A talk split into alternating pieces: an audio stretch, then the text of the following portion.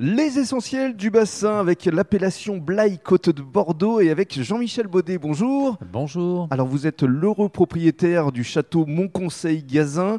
C'est évidemment dans euh, l'appellation Blaye Côte de Bordeaux. Parlons d'abord de vous et de votre histoire parce que vous êtes la cinquième génération. Oui, oui, oui, cinquième génération installée à, à Montconseil Gazin puisque ma famille est arrivée en 1894, a racheté le domaine en 1894.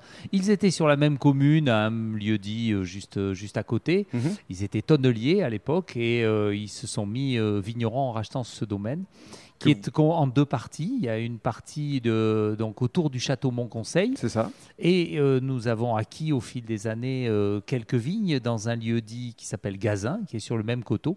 Et donc avec les raisins de Montconseil et les raisins de Gazin, on fait le vin qui porte le nom de château Montconseil-Gazin. Voilà, vous avez euh, bien résumé l'historique. Vous avez repris l'exploitation en 1989, ça fait plus de 30 ans déjà, avec un souci permanent, celui de préserver l'environnement. Et c'est la raison pour laquelle vous êtes Terravitis. Oui, euh, c'est vrai que quand je, suis revenu sur le, le vignoble, il y a deux choses qui m'ont frappé, parce que je suis parti pendant quelques années pour mes études, et quand je suis revenu, j'ai réalisé qu'il y avait deux choses qui me gênaient. Un, il y avait énormément d'érosion, Mhm. parce que mon père travaillait énormément les sols avec un tracteur et des charrues. Euh, c'était pas une question de chimie, c'était vraiment une, euh, un excès de, de travail des sols. Et puis, euh, c'est vrai que je voyais plus de papillons. Ça, ça me gênait un petit peu plus. Les papillons de mon enfance euh, avaient disparu. Mhm. Et donc, à partir de là, eh bien, je me suis dit qu'il fallait peut-être revoir nos façons de faire au niveau culturel. euh, et donc, euh, progressivement, j'ai intégré ce qui était avant une association qui s'appelait Piver et qui est devenue Terravitis Mhm. et euh, qui est une aujourd'hui une certification de viticulture durable. Et éco-responsable. Voilà, c'est le- le- le- l'orientation qui est Mhm. euh, de donner à cette démarche qui va de la plantation de la vigne jusqu'au vin en bouteille, puisque nous avons une traçabilité complète Mhm. avec un cahier des charges qui euh, contrôle aussi nos façons de faire au niveau œnologique. Et euh, on, on essaie d'avoir de la cohérence et d'apporter les preuves sur ce que l'on fait tout au long du processus. Alors parlons maintenant euh, de vos cuvées. Vous avez essentiellement des blancs, des rouges, même des rosés. Mais vous avez emmené ici à, à l'auberge de Mios euh, deux blancs et, et deux rouges. Oui, la- l'appellation Blaye Côte de Bordeaux est euh, uniquement en vin blanc et en, et en Et vin en rouge, Donc euh, il n'y a pas de, rosé, même si historiquement on en produit tous euh, en, en- en AOC Bordeaux ou, ou en vin de France. Et alors qu'est-ce que vous diriez pour décrire justement les, les, les cuvées que vous avez emmenées ici? Pour les, les vins blancs, euh, le, le cépage dominant à, à Blaye, c'est le, le Sauvignon blanc.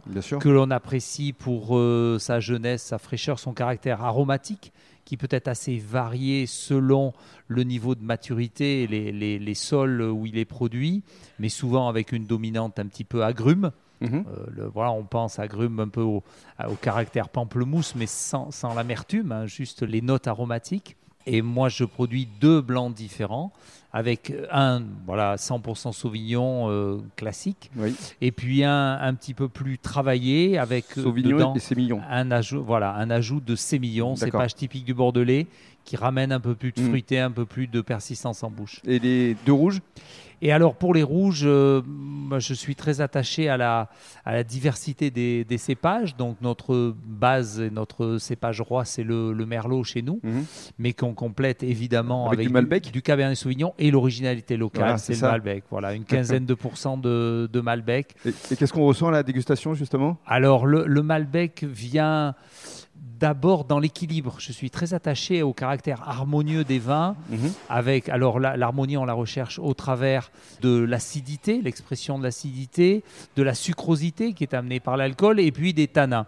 Et il faut que le- les trois éléments Trouver le soient, bon équilibre, soient bien, bien équilibrés. c'est ça. Et le Malbec est celui qui, dans cet équilibre, parfois rajoute un petit peu d'acidité euh, et qui vient redonner un peu de tonus aux merlots qui parfois sont tellement ronds qu'ils en sont un petit peu lourds. Et, et ça redonne voilà, un petit peu de, de vivacité. Et puis au niveau aromatique, il est vraiment euh, décalé avec un côté poivré épicé.